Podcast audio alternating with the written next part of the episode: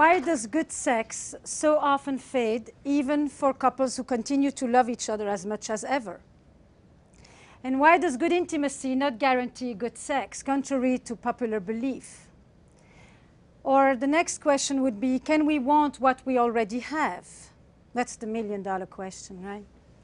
And why is the forbidden so erotic? What is it about transgression that makes desire so potent? And why does sex make babies and babies spell erotic disaster in couples? it's kind of the fatal erotic blow, isn't it? And when you love, how does it feel? And when you desire, how is it different? These are some of the questions that are at the center of my exploration on the nature of erotic desire and its concomitant dilemmas in modern love. So I traveled the globe, and what I'm noticing is that everywhere where romanticism has entered, there seems to be a crisis of desire. A crisis of desire, as in owning the wanting, desire as an expression of our individuality, of our free choice, of our preferences, of our identity, desire that has become a central concept as part of modern love and individualistic societies. You know, this is the first time in the history of humankind where we are trying to experience sexuality in the long term, not because we want 14 children for which we need to have even more because many of them won't make it, and not because it is exclusively a woman's marital duty. This is the first time that we want sex over time about pleasure and connection that is rooted in desire. So, what sustains desire and why is it so difficult?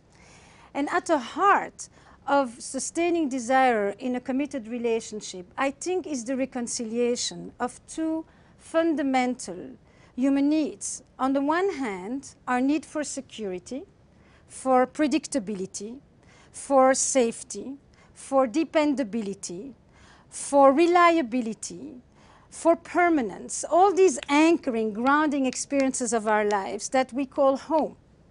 But we also have an equally strong need, men and women, for adventure, for novelty, for mystery, for risk, for danger, for the unknown, for the unexpected, surprise, you get the gist. For journey, for travel.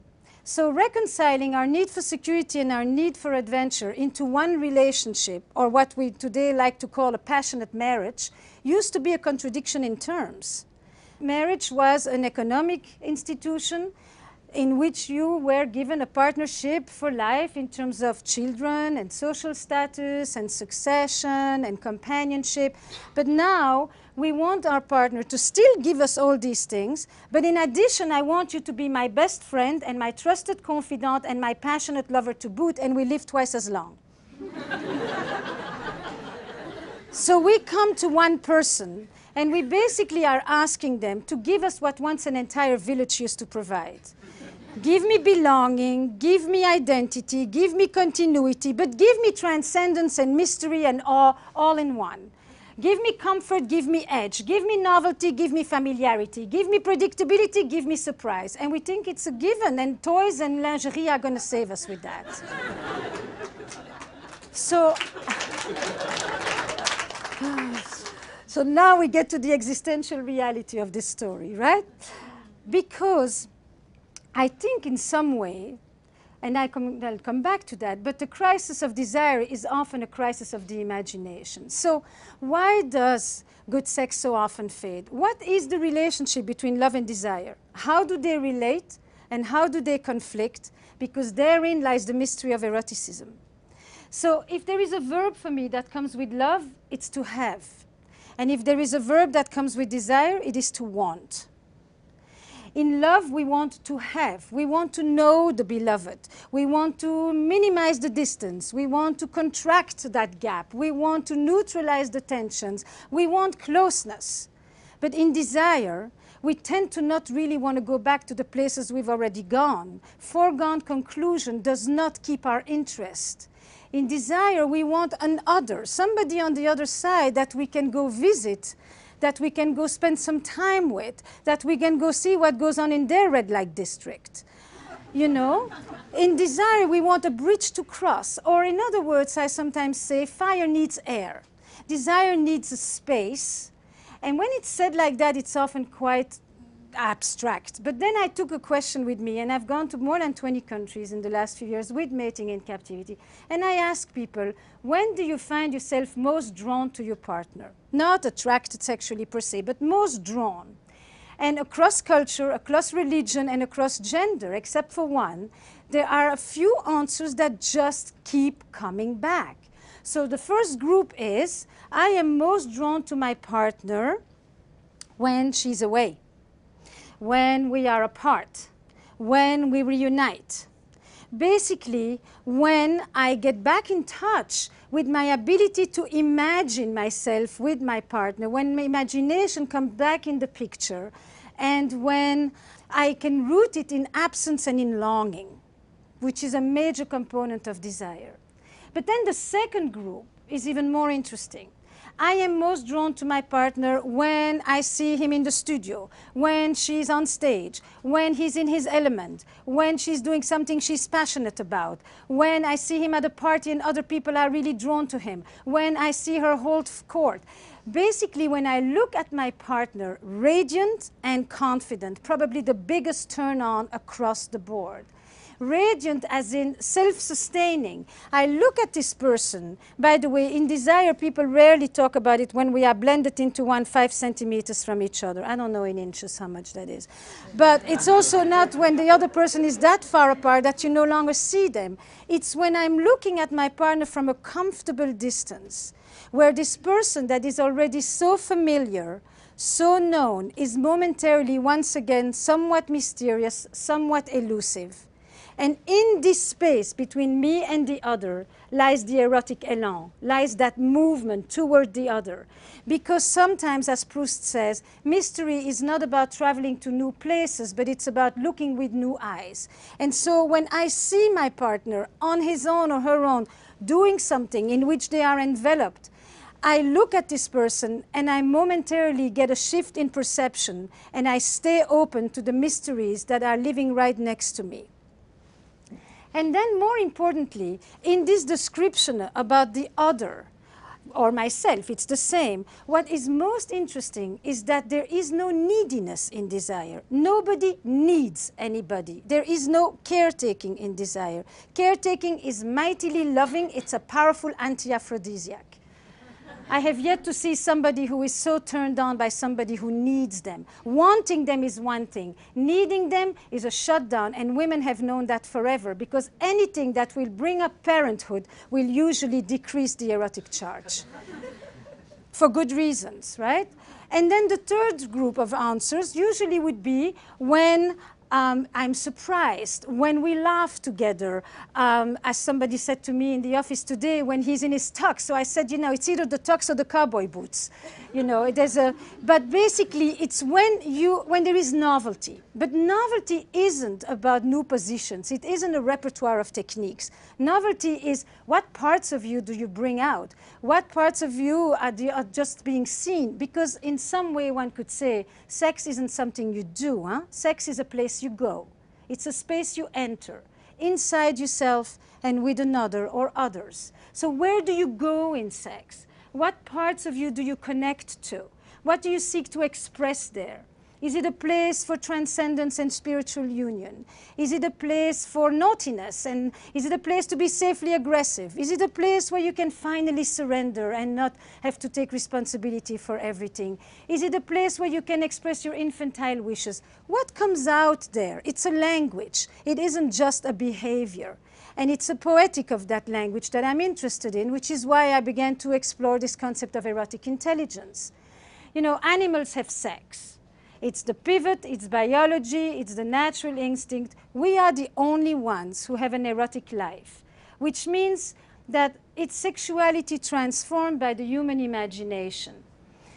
We are the only ones who can make love for hours, have a blissful time, multiple orgasms, and touch nobody just because we can imagine it. We can hint at it, we don't even have to do it. We can experience that powerful thing called anticipation, which is a mortar to desire. the ability to imagine it as if it's happening, to experience it as if it's happening while nothing is happening and everything is happening at the same time. So when I began to think about eroticism, I began to think about the poetics of sex. And, and if I look at it as an intelligence, then it's something that you cultivate. What are the ingredients? Imagination, playfulness, novelty, curiosity, mystery. Um, but the central agent is really that, that piece called the imagination. But more importantly, for me to begin to understand who are the couples who have an erotic spark, what sustains desire, I had to go back to the original definition of eroticism, the mystical definition. And I went through it through a bifurcation by looking actually at trauma, which is the other side. And I looked at it at looking at the community that I had grown up in, which was a community in Belgium, all Holocaust survivors.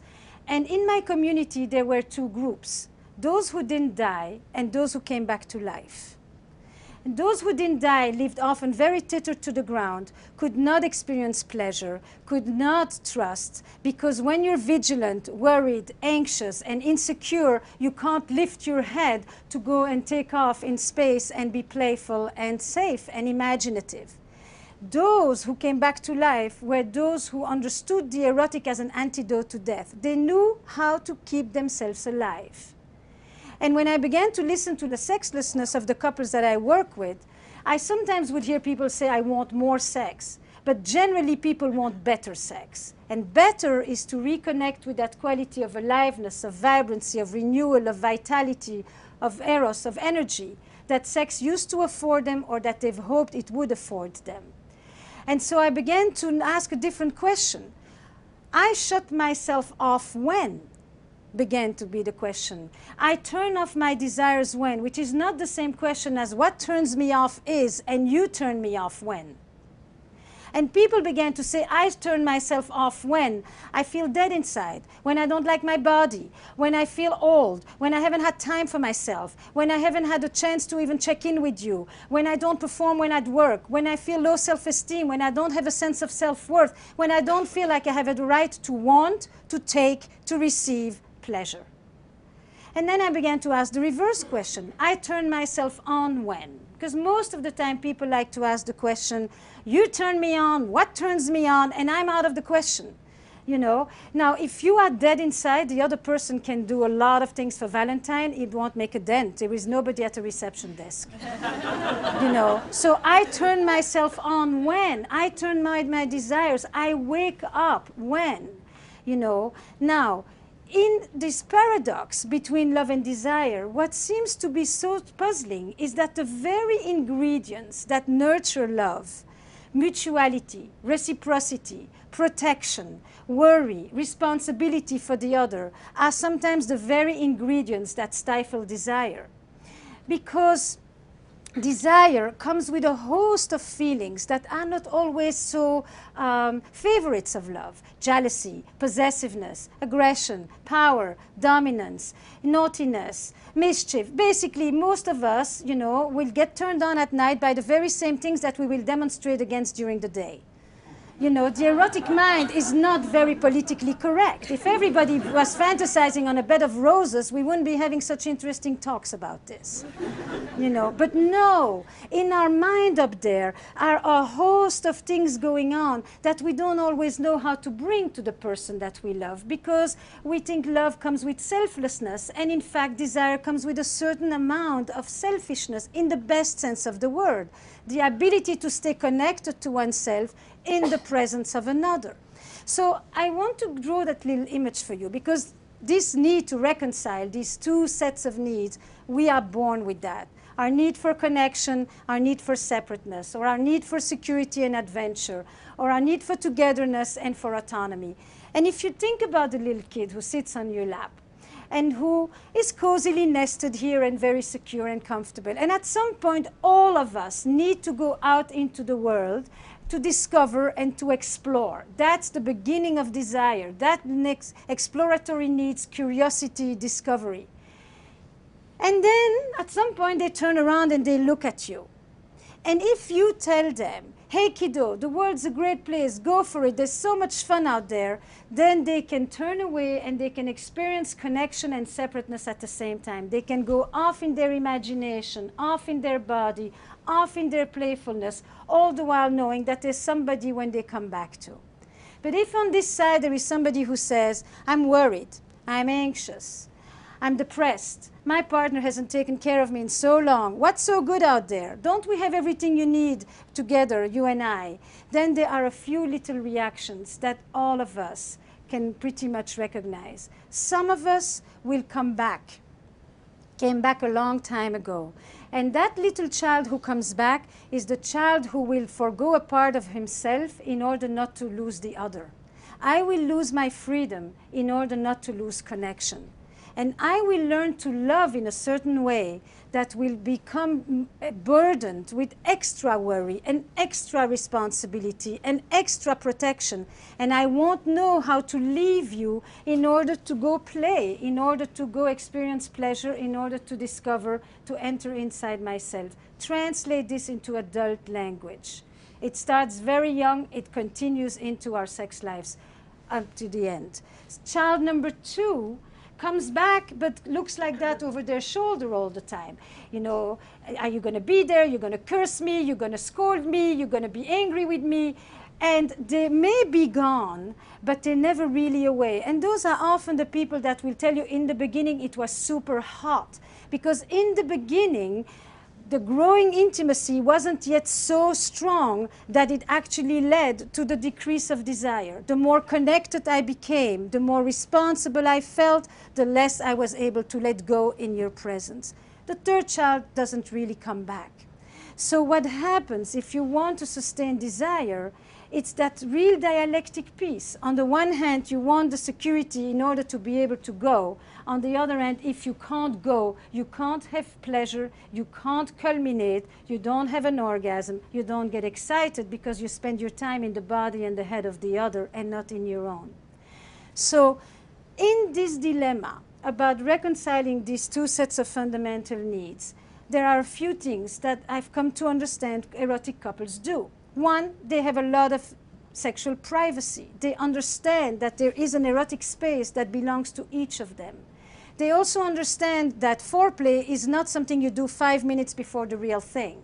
Foreplay pretty much starts at the end of the previous orgasm. They also understand that an erotic space isn't about you begin to stroke the other, it's about you create a space where you leave Management Inc., maybe where you leave the Agile program, and you actually just are enter that place where you stop being the good citizen who is taking care of things and being responsible. Responsibility and desire just butt heads. They don't really do well together. Erotic couples also understand that passion waxes and wanes. It's pretty much like the moon. It has intermittent eclipses. But what they know is they know how to resurrect it. They know how to bring it back.